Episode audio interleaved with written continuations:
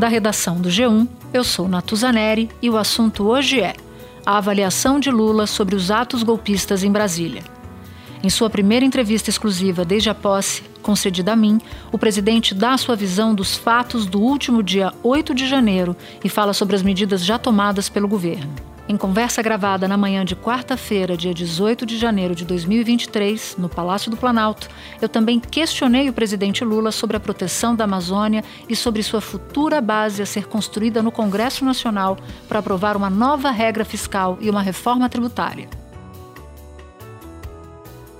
Você ouve agora a íntegra da entrevista. Presidente, eu gostaria de começar fazendo uma pequena viagem no tempo, voltar para o dia 8 de janeiro de 2023, há poucos dias, portanto. Quando o senhor se depara com aquelas imagens do Congresso sendo invadido, do Palácio sendo invadido, do Supremo sendo invadido, com pouca resistência, inclusive, em algum momento o senhor achou que poderia perder o controle do país? Não. Olha, primeiro, é preciso só contar uma história que começou antes do dia 8, ou seja, que começou no dia 6. Na sexta-feira, eu tomei a decisão de ir, a, de ir a São Paulo, porque eu tinha deixado a minha casa sem ninguém, eu precisava ver a casa como é que estava.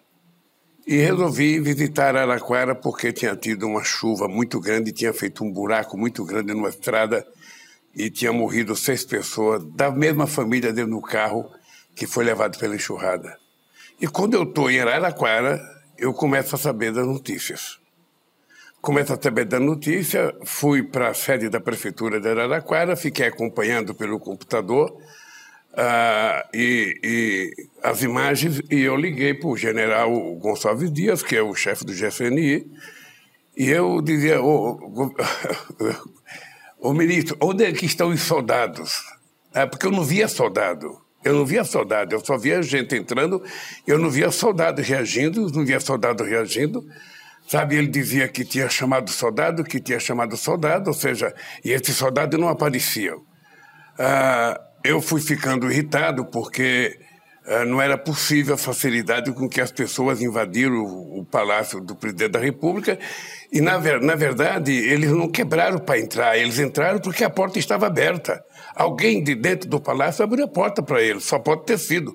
Houve conivência de alguém que estava aqui dentro.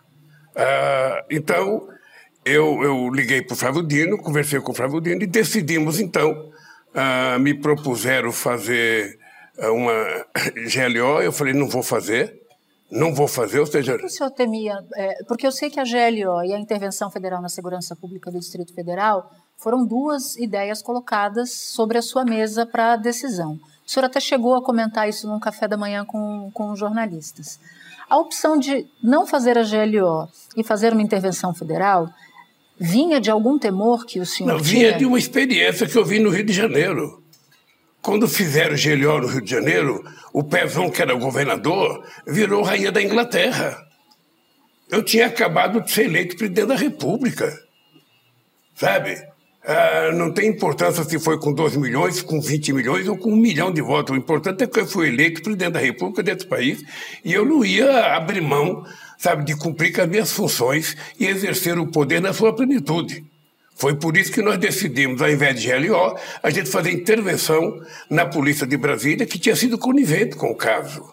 Ou seja, havia sabe, uma visão explícita minha do Flávio Dino e de todas as pessoas, que havia uma negligência da Polícia Militar de Brasília que permitiu que as pessoas fizessem o que bem entendesse.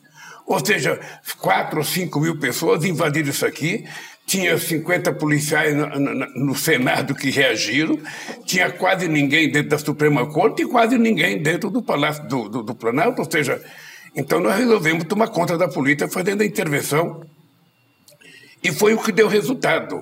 Foi o que deu resultado. Ou seja, quando a polícia teve comando e agiu, a gente conseguiu dispersar as pessoas.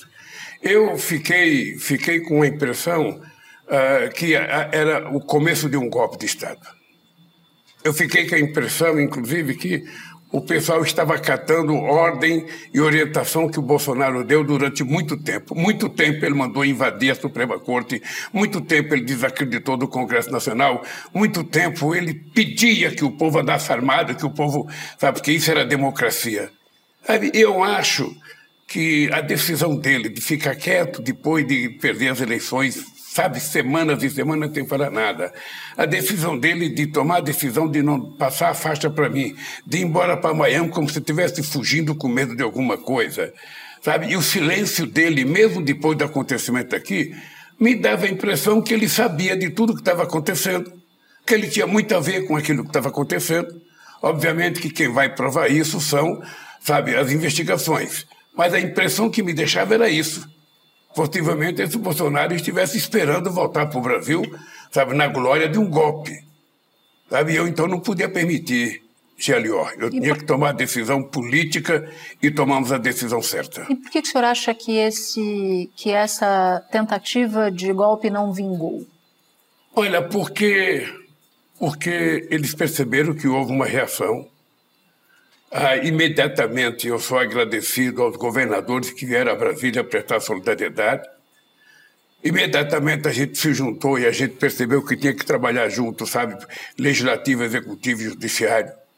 E nós então nos juntamos para garantir a democracia brasileira. Ou seja, aquela e reunião... eles perceberam que a gente tinha reagido, eles perceberam que a gente tinha tomado conta da situação e eles então pararam mas aqui, quem veio aqui na Tuda era gente muito profissional.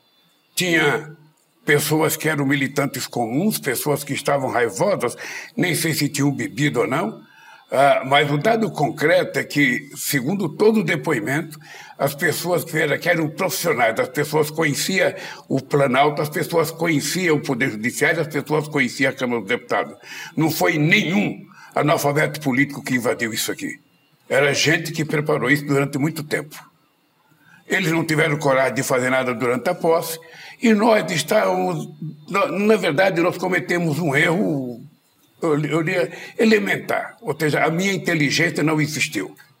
Eu saí daqui na sexta-feira com a informação que, tava, que tinha só 150 pessoas no acampamento, que estava tudo tranquilo, que não ia permitir que entrasse mais ônibus, que não ia permitir que juntasse mais ninguém. Eu viajei para São Paulo na maior tranquilidade. Né? E aconteceu o que aconteceu. E depois que aconteceu, aí você vai ver na rede social e, isso estava sendo convocada há mais de uma semana. A Polícia Federal, inclusive, no sábado, faz um ofício, o diretor-geral da Polícia, é, dizendo que havia, que havia esse, esse risco. Mas quando o senhor fala de inteligência, o senhor está falando do gabinete de, da ABIN, do Gabinete de Segurança Institucional? Eu, tô, aqui nós temos inteligência do Exército, nós temos inteligência do GSI, nós temos inteligência da ABIN, nós temos inteligência da Marinha, nós temos inteligência da Aeronáutica. Ou seja, a verdade é que nenhuma dessas inteligências serviu para avisar ao presidente da República, ou seja, que poderia ter acontecido isso. Se eu soubesse na sexta-feira que viria 8 mil pessoas aqui, eu não teria saído de Brasília. Eu, não, eu saí porque estava tudo muito, muito tranquilo, até porque a gente estava vivendo ainda a alegria da posse. A posse foi uma festa marcante que eu não sei em que momento da história vai acontecer outra igual aquela. Muita gente, muita alegria, muita tranquilidade, muita festa. Ou seja, a, a, gente estava vivendo da alegria da posse. Foi, foi, a gente não imaginava que pudesse acontecer isso. Eu, sinceramente, não imaginava que pudesse acontecer isso, porque nunca na história desse país aconteceu isso. Nunca, em nenhum momento da história, a esquerda, quando mesmo quando ela queria na luta armada derrubar o regime militar, ela invadiu o Congresso Nacional, invadiu a Câmara, invadiu, invadiu o Palácio e a Suprema Corte. Quebrando tudo. Quebrando tudo. Então, é uma prática nazista, fascista, raivosa, que nós não estávamos acostumados a ver no Brasil. Tá? Eu acho que agora, Natuza, nós temos que ter muita tranquilidade e fazer a investigação mais correta possível.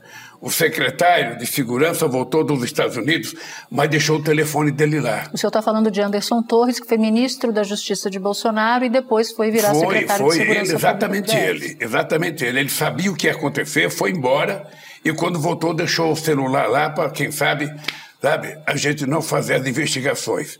Mas nós vamos fazer a investigação e eu posso te dizer que todas as pessoas que estiverem envolvidas, que invadiram, que fizeram algum estrago no Palácio, no Congresso ou na Suprema Corte, essa gente tem que ser condenada, senão a gente não garante a existência e a sobrevivência da democracia. E com a democracia, Natuza, a gente não pode brincar. A democracia é um único regime político que dá o direito de você discordar, que dá o direito de você fazer oposição, que dá o direito de você se expressar livremente, desde que você não ultrapasse o limite dos outros. E essa gente ultrapassou o limite da Constituição, o limite da justiça eleitoral e o limite do resultado das urnas. Ninguém perdeu mais eleições do que eu nesse Brasil, Natura. Eu perdi três eleições consecutivas, 89, 94 e 98. E você não viu um gesto de rebeldia minha, do PT ou dos partidos que me aliaram? Eu fui para casa lamentar minha derrota fui discutir com meus companheiros, fui viajar ao Brasil para reconstruir e levantar a moral da tropa. Sabe, não, o cidadão fugiu. O cidadão se escondeu dentro de casa, depois ele fugiu, sem prestar contas à sociedade. Até hoje ele não disse, eu fui derrotado. Até hoje ele continua fazendo fake news, mostrando que as urnas, sabe, teve fraude. Então, isso é grave e nós temos que apurar. Eu acho que eles permitiram que a gente fizesse o que a gente não estava querendo fazer, que é fazer um processo de investigação muito séria do que aconteceu nesse país. Ou seja, os atos golpistas cavaram investigações, uma união dos poderes e uma exigência de punição para quem tem envolvimento. A punição... Eu acho que é o que a sociedade espera. Veja, a sociedade brasileira ela está precisando de um pouco de paz. A família brasileira, ela quer viver tranquilamente, ela quer trabalhar, ela quer estudar, ela quer morar tranquilamente. E ela quer ver a política mais saudável possível, porque nos últimos quatro anos o que nós vimos foi ódio, ódio disseminado todo dia, 24 horas por dia. Ódio e mentiras, ódio e mentiras. Eu tenho 77 anos na TUS, eu faço política há 50 anos, eu nunca tinha visto nada igual na minha vida. A quantidade de mentira, a quantidade de fake news, as coisas mais absurdas, coisas mais absurdas que eu jamais imaginei que alguém pudesse acreditar, pois as pessoas acreditam. Porque a mentira é muito mais fácil você acreditar do que a verdade. A verdade exige que você tenha responsabilidade, exige que você pensa, exige que você tenha criatividade. A mentira não. A mentira impacta, né? A mentira mais impacta. Do que, mais do que a verdade. Minha mãe dizia, enquanto a verdade anda a passo de tartaruga, a mentira anda na velocidade de um avião. E é uma enxurrada de mentira, porque nós não tínhamos essa experiência, nós começamos a ter essa experiência a partir da eleição do Trump nos Estados Unidos. Eu vou até chegar lá, presidente, mas antes eu ainda queria é, continuar nos dias seguintes, a gente ainda está nos dias seguintes, na verdade, mas naquele momento, naqueles momentos agudos que o senhor viveu e que o país viveu, uma parte do, dos integrantes do seu partido chegou a defender uma atitude mais enérgica em relação aos militares, em relação ao próprio Ministério da Defesa, do GSI. Alguns, eu ouvi de alguns, é, inclusive, ideias sobre a troca imediata do comando que havia acabado de, de assumir. No entanto, o senhor optou por não fazer isso, não mexer nessa cadeia de comando. Por quê? Olha, primeiro porque você não pode fazer caça às bruxas, sabe, sem você analisar corretamente o que aconteceu. Você não pode substituir um jogador porque ele perdeu um gol. O que você tem é que apurar corretamente, ver o que aconteceu, ver aonde houve negligência nossa, aonde houve erro nosso, aonde foi que nós cometemos. Veja, porque o país estava em festa. Eu duvido que, além das pessoas que tramaram isso, tivesse alguém no Brasil imaginando que isso poderia acontecer. Ou seja, esse país estava em festa. Esse país do povo tinha voltado a sorrir outra vez. Então, eu acho que foi pego todo mundo de surpresa. O alerta importante é que a gente não pode mais ficar desprevenido. A gente não pode mais ficar desprevenido. Daqui para frente, a segurança dos palácios tem que estar funcionando 24 horas por dia, independente do que acontecer, seja época de Natal, seja época de Ano Novo. É preciso que a gente tenha responsabilidade. A minha mágoa, e nós vamos apurar, porque eu também não quero culpar ninguém sem provas, a minha mágoa é que houve negligência. Houve negligência de quem tinha a obrigação de uma, tomar conta do palácio. Houve negligência, sabe, não sei se do secretário de toda a polícia ou de quem foi a negligência, da Polícia Militar de Brasília, que é responsável por tomar conta, sabe, da cidade evitar o caos. No dia da minha diplomação já tinha acontecido o caos, e esse caos foi acompanhado de perto pela Polícia Militar de Brasília e que ninguém foi fotografado e ninguém foi punido. Invadiram a sede da Polícia Federal e ninguém foi punido. A impressão que a gente tinha, eu estava na janela do hotel assistindo. Dia 12 de dezembro, a dia impressão que a gente tinha era que a polícia estava dando guarida às pessoas, estava protegendo as pessoas que estavam fazendo quebra-quebra. Então, ah, ah, nós vamos apurar com muita paciência. Eu não quero ser precipitado, eu não quero cometer o erro que foi cometido na década de 70 contra a esquerda, que você prendia, torturava. Não, nós não vamos fazer nada disso. As pessoas que foram presas vão ser ouvidas, sabe? As pessoas vão ter direito à defesa Sabe, as pessoas vão ser punidas se a gente provar que eles foram culpados e que eles fizeram alguma coisa de anormal. Fora disso, eles serão liberados, quem, quem foi inocente. Nós não queremos fazer nada que não garanta a presunção de inocência para as pessoas. Sabe, não queremos né, fazer nada. Mas você, eu, eu, eu tenho uma tese que é o seguinte: toda vez que você entra num bar, nunca aconteceu comigo porque eu não frequento bar nem restaurante. Mas toda vez que uma pessoa famosa entra num bar e alguém xinga, aquele cidadão que xingou é um 71. Você pode ter certeza que ele é alguma coisa de errada na vida. Quando ofende o Chico, quando ofenderam o Chico, o Gilberto Gil lá no Catar, na Copa do Mundo, o cara, sabe, xingando ele. Eu pode ver que esse cara que xinga tem um passado nebuloso. Essa gente tem algum crime cometido na vida, essa gente está ligada ao tráfico, essa gente tem processo de sonegação. Sabe, pode saber que tem alguma coisa, porque um ser humano normal, mesmo que seja de direita, se ele vê a Natuza entrando num restaurante com o namorado dela, por menos que ele goste da Natura, ele não vai xingar ela, e não vai ofendê-la. É isso que acontece no mundo civilizado e é isso que eu quero reconstruir no Brasil. Sabe, eu quero reconstruir o direito das pessoas viverem sabe, com tranquilidade. É para isso que eu ganhei as eleições, para recuperar, sabe, o processo civilizatório desse país. Presidente, na sexta-feira, a gente está falando na quarta, na sexta o senhor vai encontrar novamente com, vai se encontrar novamente com os comandantes das Forças Armadas. Como é que o senhor imagina essa conversa? O que, que o senhor quer dessa conversa? O que, que o senhor vai dizer para os comandantes? Antes de falar dos militares, eu queria te dizer que no mesmo dia 8 à noite, quando eu cheguei aqui, eu vim visitar, o pessoal tentou me aconselhar a não vir ao Palácio do Planalto, porque poderia ter bomba dentro tal. Eu resolvi vir visitar o Palácio do Planalto.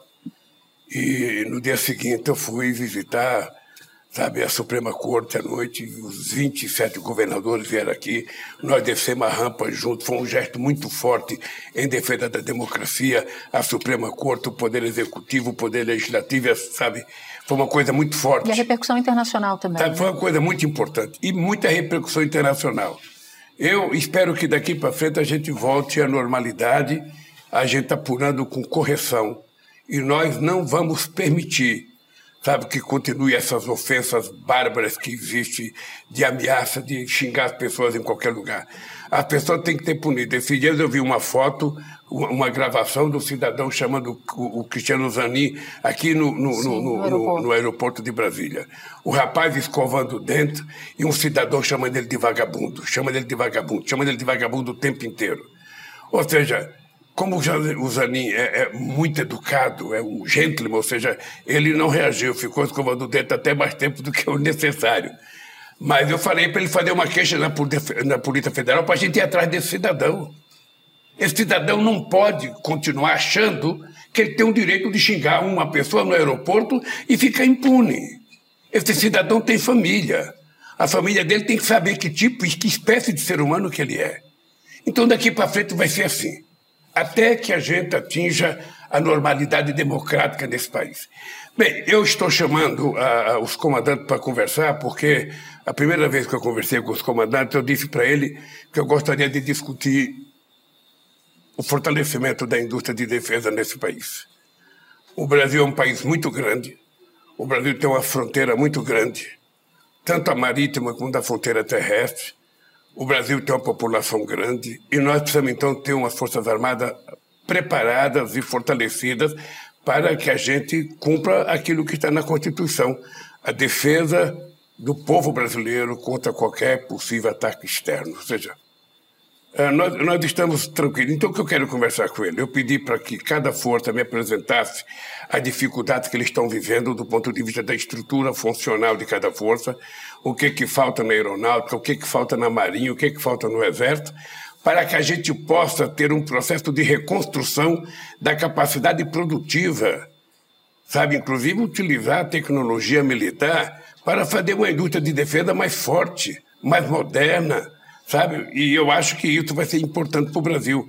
Só para você ter ideia, eu pedi para o Josué, o presidente da Fiesp, eles têm um projeto para a indústria de defesa, eu pedi para ele vir na reunião, não agora nessa reunião, quando eu voltar da Argentina, eu vou ter uma conversa com o Josué e os comandantes militares, que a gente quer, sabe, efetivamente colocar em prática o funcionamento de uma indústria de defesa para que a gente possa dinamizar sabe, as patentes que nós temos já prontas dos militares, dinamizar o submarino nuclear e dinamizar outras coisas que o Brasil precisa dinamizar para que a gente seja um país respeitado. As nossas Forças Armadas têm que estar preparadas.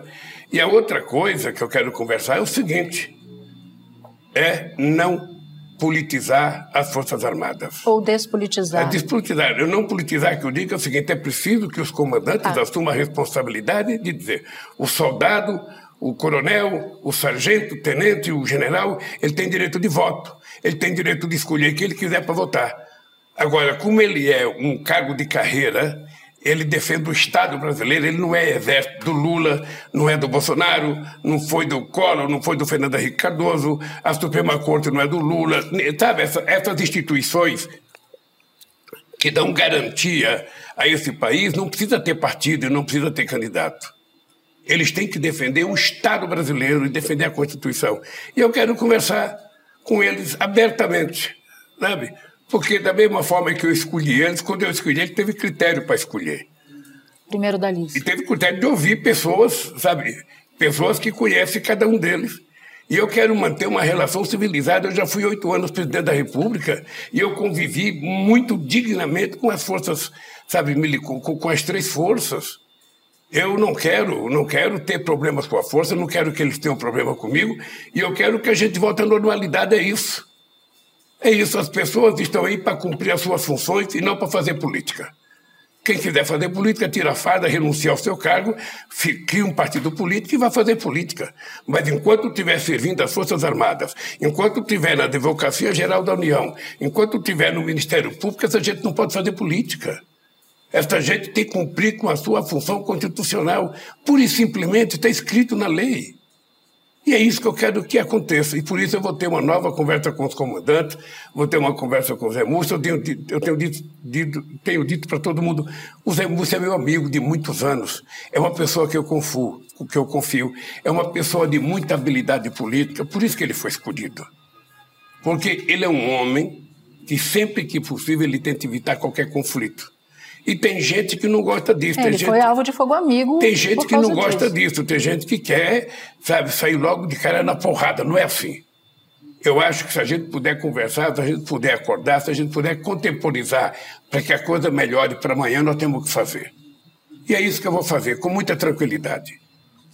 O senhor falava da questão militar, e eu estou entendendo que o senhor quer abrir um novo capítulo nessa, nessa, nessa relação, ou pelo menos que o senhor está disposto a abrir um novo capítulo dessa relação, apesar dos atos golpistas, dos acampamentos que ficaram na frente dos quartéis. Veja, todos que participaram do ato golpista serão punidos.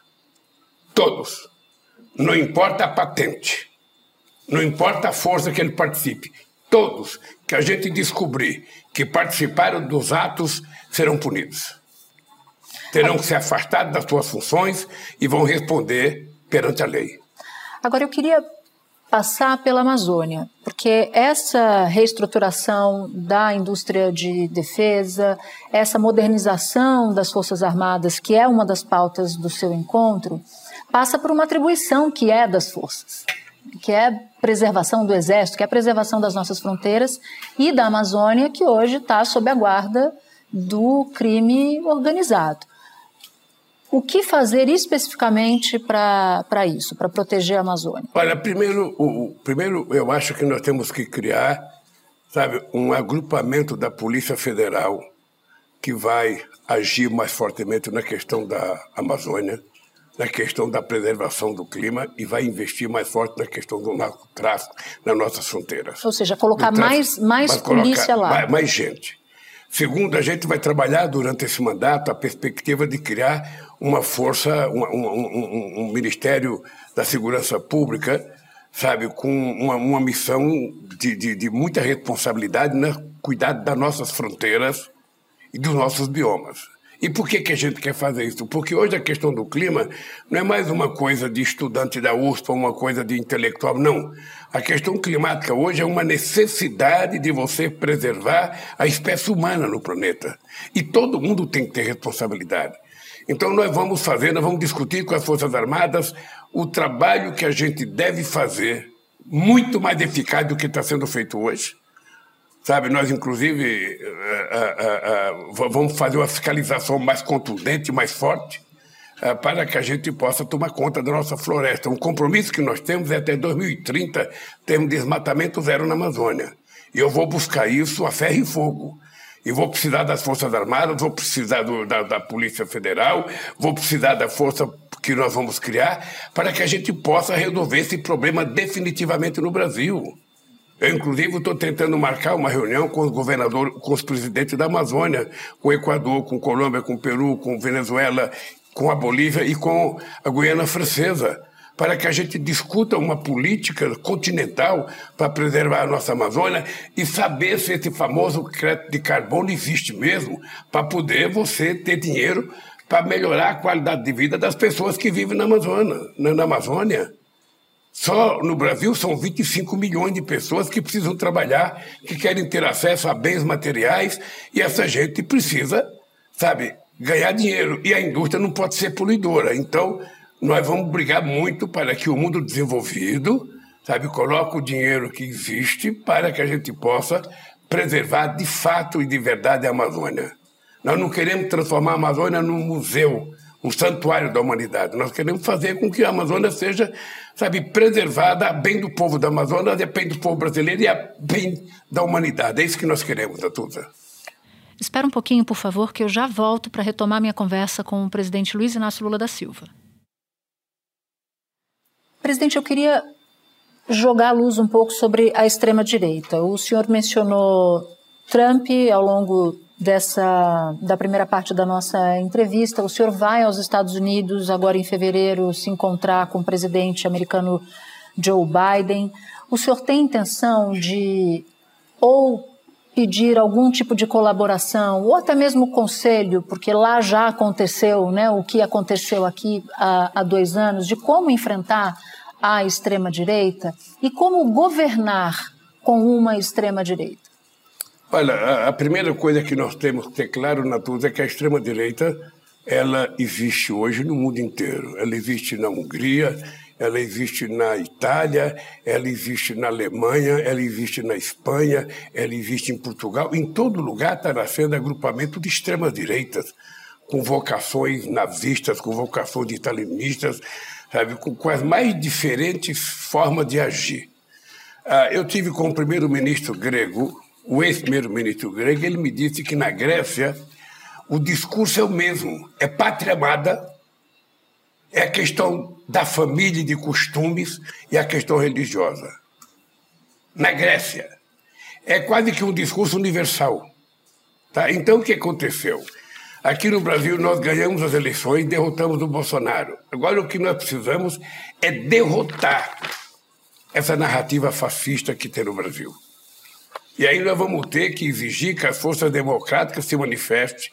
Não importa que partido político a pessoa pertença, não importa qual é sabe, a origem social das pessoas. O que nós queremos é que todas as pessoas, sabe, do mais humilde brasileiro ao mais importante brasileiro, ou seja, ao mais importante jornalista, ao mais importante intelectual, que todos se manifestem em defesa da democracia, porque a democracia é a única possibilidade da gente construir uma nação forte e soberana. Então, eu vou lá e vou conversar com, com o Biden, eu quero saber como é que ele está visando, porque pela imprensa que eu leio, me parece que o, o pessoal dos republicanos está ficando mais forte, parece que o discurso radical está ficando mais forte, e me parece que os democratas estão tendo um pouco de dificuldade, ou seja, aí vai ter eleições daqui dois anos. É, é, e é exatamente essa pergunta, porque lá há uma certa reabilitação de Trump, tanto que ele é pré-candidato à presidência da República novamente, com alguma, alguma força. A minha pergunta é se esse enredo pode se repetir, se o senhor acha que esse enredo pode se repetir aqui em relação não só à extrema-direita, mas também em relação a Bolsonaro.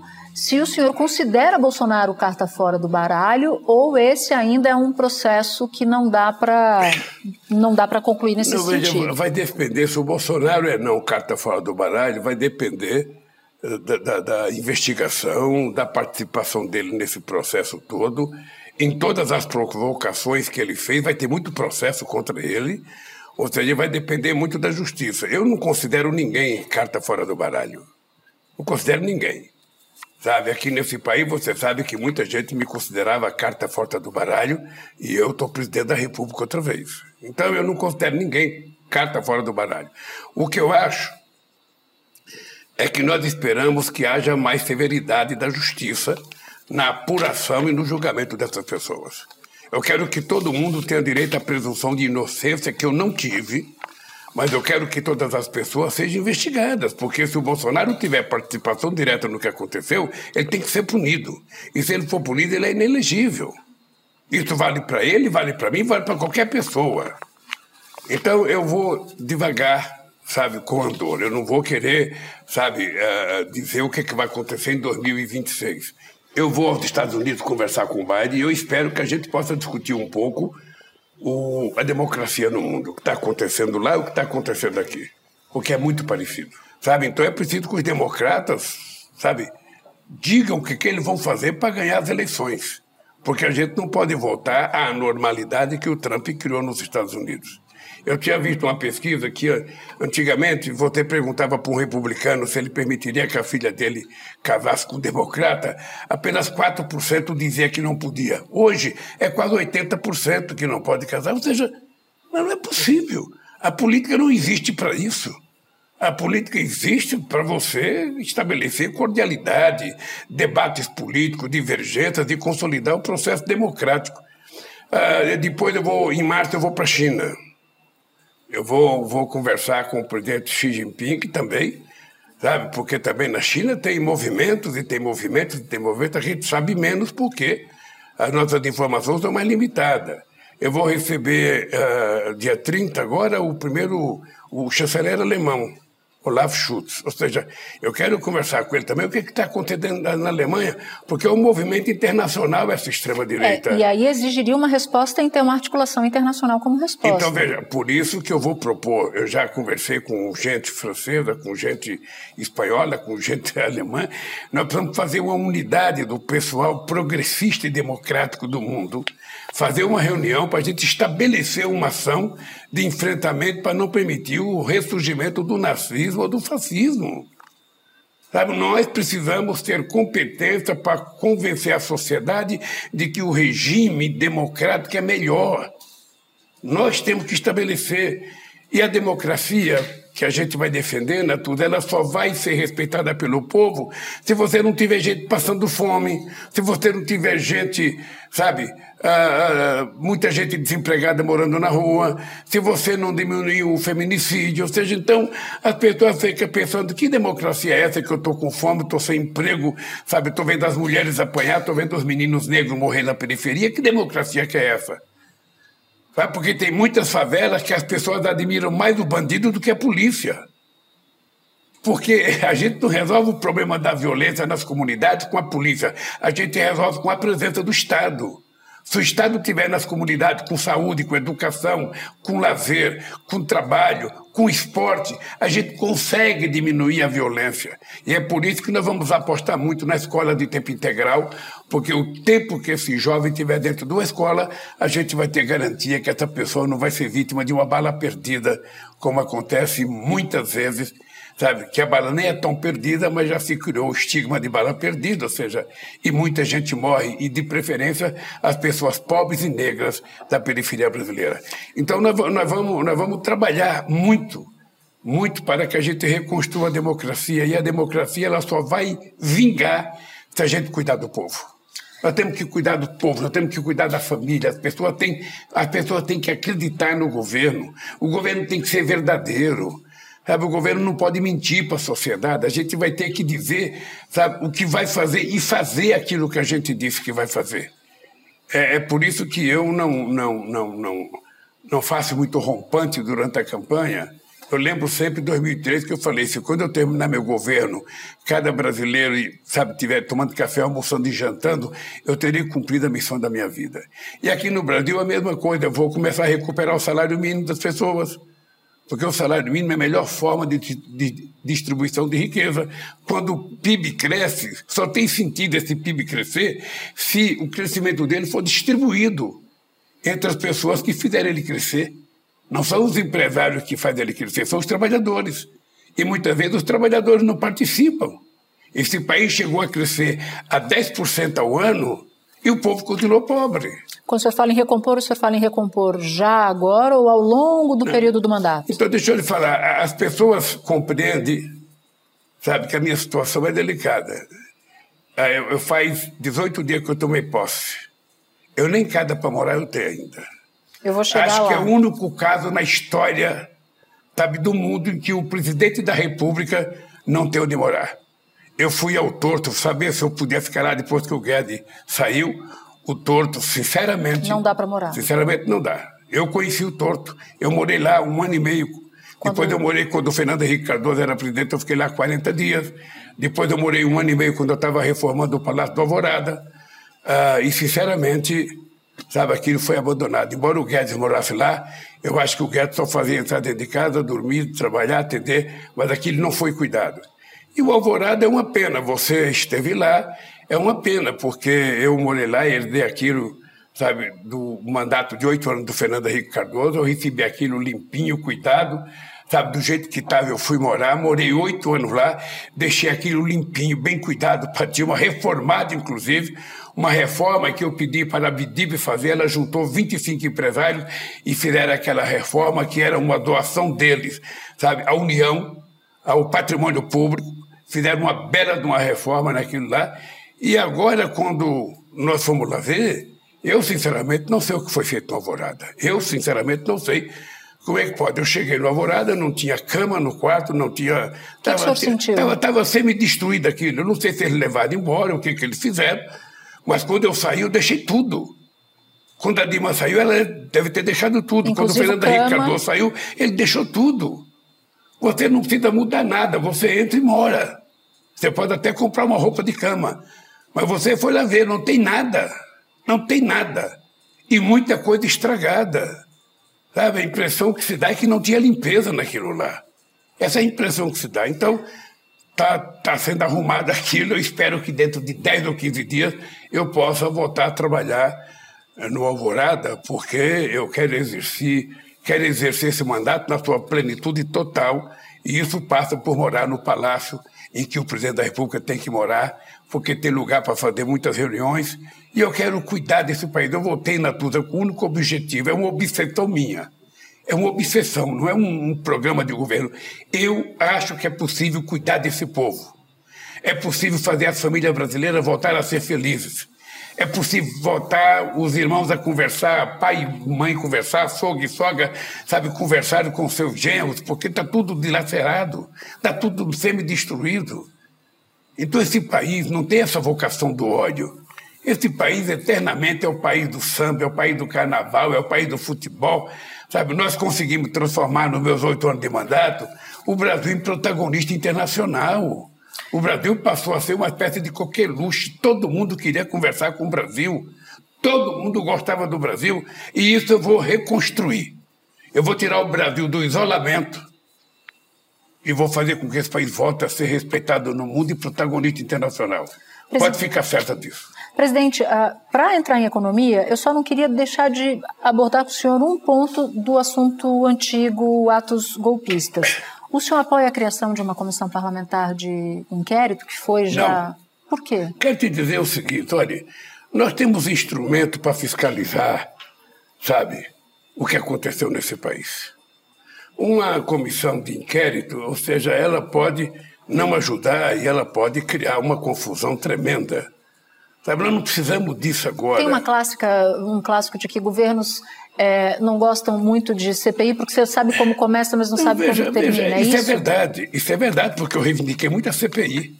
Isso é verdade. Você sabe como ela começa, mas não sabe como ela termina. Quando era oposição. O que, que nós podemos investigar numa CPI que a gente não possa investigar aqui agora?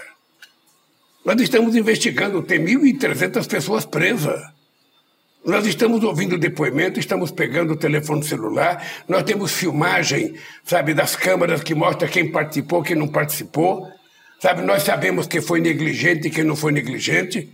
Nós já temos uma coisa, ou seja, o que, que você pensa que a gente vai ganhar com a CPI? Eu, sinceramente, é uma decisão do Congresso Nacional, não é minha. Portanto, os partidos políticos na Câmara e no Senado é que vão decidir. Mas se por acaso eles me pedissem um conselho, sabe que é difícil pedir conselho, eu dizia, não faça o CPI, porque não vai ajudar.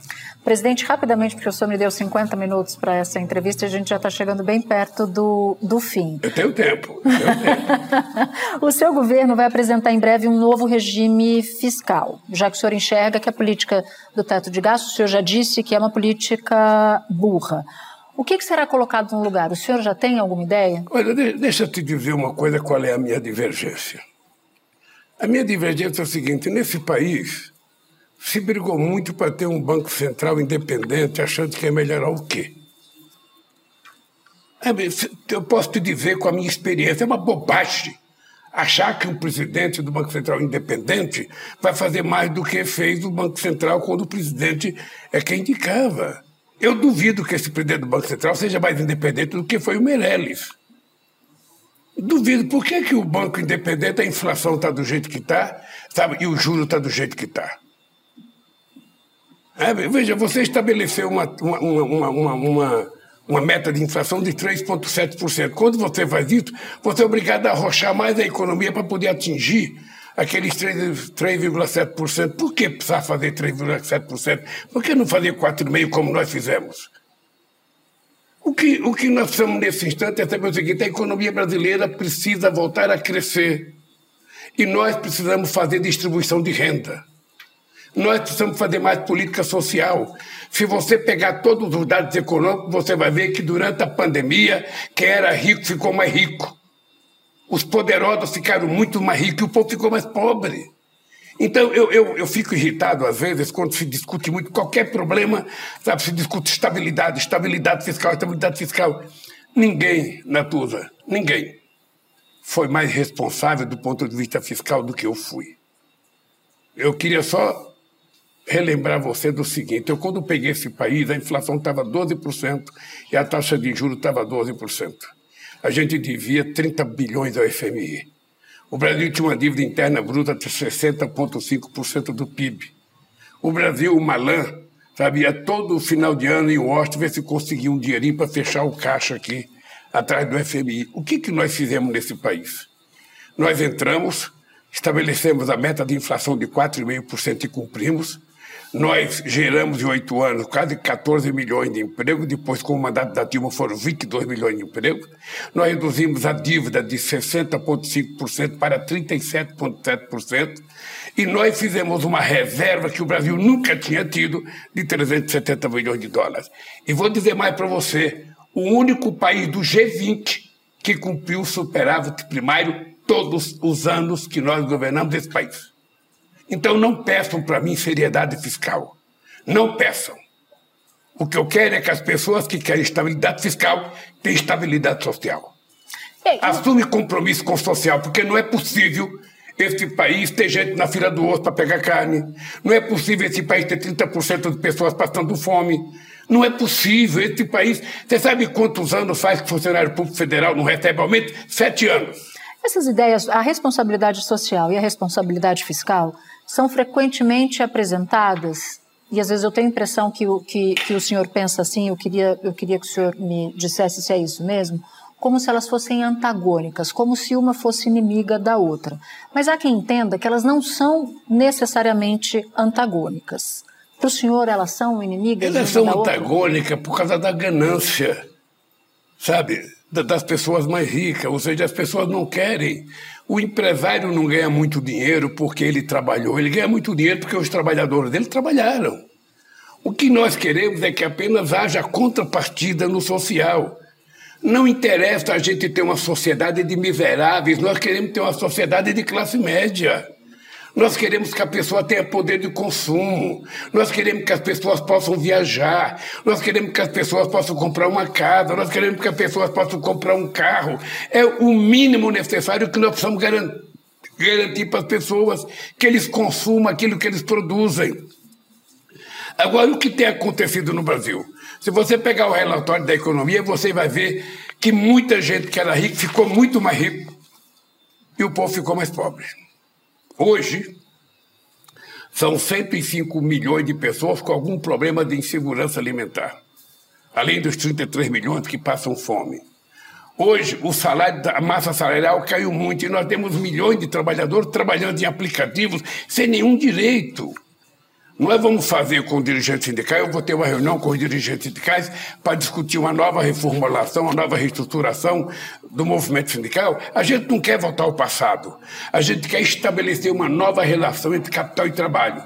Para isso, nós vamos criar uma comissão com sindicalistas, com empresários e com o governo, para ver se a gente cria uma, uma, uma estrutura sindical em que as pessoas se sintam representadas e a gente possa garantir que as pessoas tenham direito ou seja, porque esse trabalhador que trabalha em aplicativo, ele pensa que ele é microempreendedor, ele não é microempreendedor porque ele não tem nenhum problema de segurança social. Quem tem que garantir isso é o Estado brasileiro. E a carga tributária, presidente? Porque a gente viu, o Brasil é um dos países com maior carga tributária. É possível aumentar a arrecadação sem aumentar imposto? eu, eu, eu, Natuza, é, a vantagem de ser candidato, muitas vezes, é que eu já discuti esse assunto em 89, 94, 98, 2002, 2006, 2010, 2014, 2018, mesmo na cadeia eu discuti isso, e agora? Veja, nós precisamos fazer uma reforma tributária de verdade para que as pessoas mais ricas, para as pessoas que vivem de dividendos, para as pessoas que, sabe, que ganham mais dinheiro paguem mais imposto de renda e as pessoas que ganham menos paguem menos imposto de renda. Não sei se você sabe que 60% das pessoas que pagam imposto de renda ganham até 6 mil reais por mês. Essas pessoas são consideradas ricas. Você sabia? Essas pessoas que ganham 6 mil reais são consideradas ricas. Eu fico imaginando um cara que ganha 100 mil reais, se ele pagar 2.500 de aluguel, sobra 4,5 para ele. Se ele pagar a escola para o filho, sobra 3 e pouco para ele fazer todas as despesas de casa e para ele cuidar da família. Então as pessoas têm que entender. Por isso que eu defendi durante a campanha e vamos tentar colocar em prática na proposta de reforma tributária, sabe, que até 5 mil reais a pessoa não paga imposto de renda. É, não é possível que a gente não faça. E para isso precisa de apoio no Congresso. Hoje, o que o senhor tem de base, pelo menos do que foi negociado, não dá conta de emenda à Constituição. Deu no caso da, da, do, novo, do novo modelo, da PEC, que o senhor conseguiu aprovar ainda na transição, o que foi, foi de fato é, algo inédito, mas o Congresso que vai chegar é um Congresso mais custoso. Como é que você vai, vai aprovar a emenda à Constituição? Reforma Olha, tributária ou outras Eu começo a governar acreditando que eu tenho uma base mínima de 513 deputados e 81 senadores. É muito senadores. otimismo, presidente. A partir dessa crença, eu vou tirando aqueles que eu sei que não vão votar em mim. e eu espero ficar com a maioria para votar. Veja, eu não vou posar, eu não vou, não vou uh, uh, mandar proposta do meu interesse pessoal. Eu quero mudar propostas que possam convencer os deputados de que a gente pode mudar esse país para melhor. Você imagina uma pessoa, uma pessoa que tem uma empresa que ele retira 140%, 140 mil reais para ele sobreviver, ele paga menos imposto de renda do que um cara que ganha um salário mínimo, ou melhor não, que ganha 2 mil reais por mês. Proporcionalmente ele paga menos. Então o que, que nós queremos é que as pessoas que ganham mais pague mais, as pessoas que ganham menos paguem menos, e que a classe média brasileira não seja tão sacrificada. Porque todas as pessoas que recebem salário têm que descontar na folha de pagamento. Esse a gente tem certeza que ele está pagando imposto de renda. E a sonegação?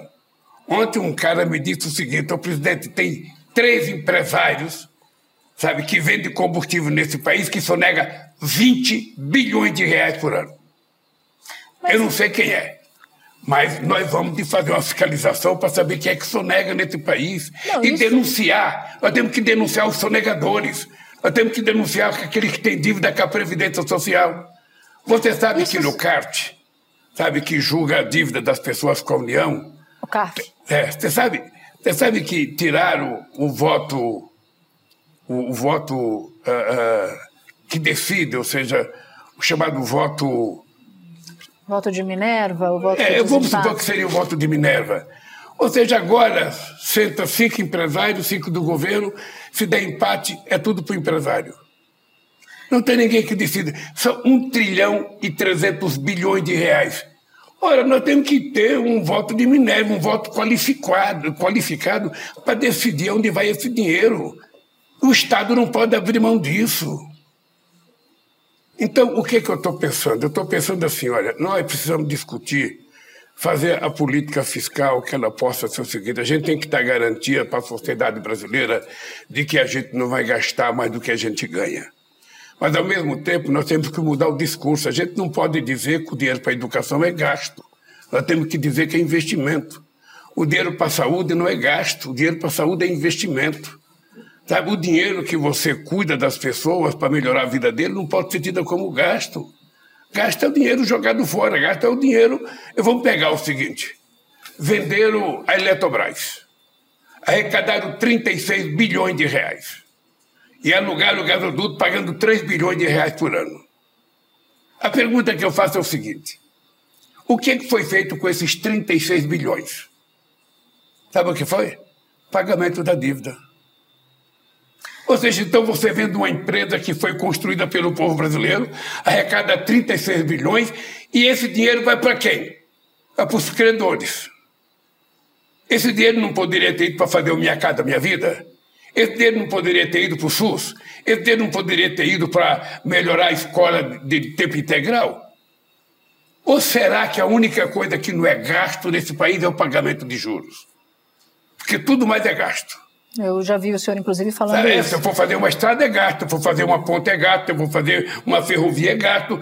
Agora, a única coisa que não é gasto é pagar quase 600 bilhões de juros todo ano nesse país. Presidente, eu fiz um roteiro aqui de 19 perguntas, consegui fazer 15, porque Pode o nosso tempo acabou. Tô, Não, porque tô... o nosso tempo acabou e eu sei que o senhor tem uma, uma agenda. Vamos fazer um outro programa.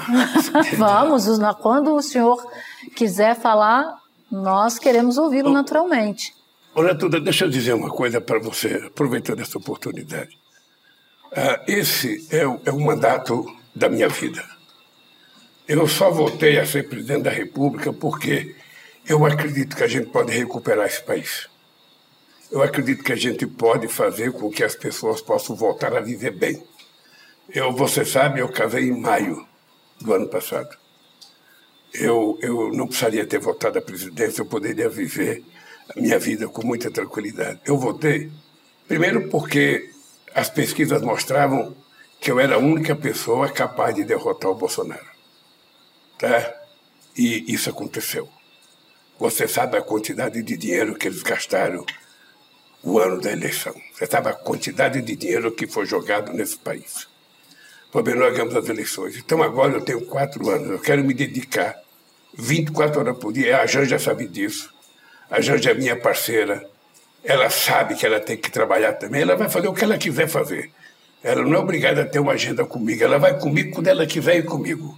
Mas ela vai fazer o que ela quiser porque nós dois queremos ajudar a reconstruir esse país. É minha profissão de fé agora. Sabe? É uma coisa que eu trago na minha consciência. É meu compromisso com o povo brasileiro. E eu vou me dedicar. Pode ficar certa que eu vou me dedicar sabe, como jamais me dediquei a alguma coisa para tentar consertar esse país. Se isso acontecer, aí eu terei cumprido outra vez a missão da minha vida. Esse é meu compromisso com o povo brasileiro. A imprensa vai ser bem tratada por mim, sabe? uh, mas vai ser muito bem tratada mesmo. Eu vou, eu vou ter o interesse de conversar com a imprensa, porque é preciso a gente desmentir e desmistificar o que aconteceu no Brasil de 2019 a 2022. Essa mentira tem que desaparecer. Isso é um período turvo da nossa história que nós precisamos apagar.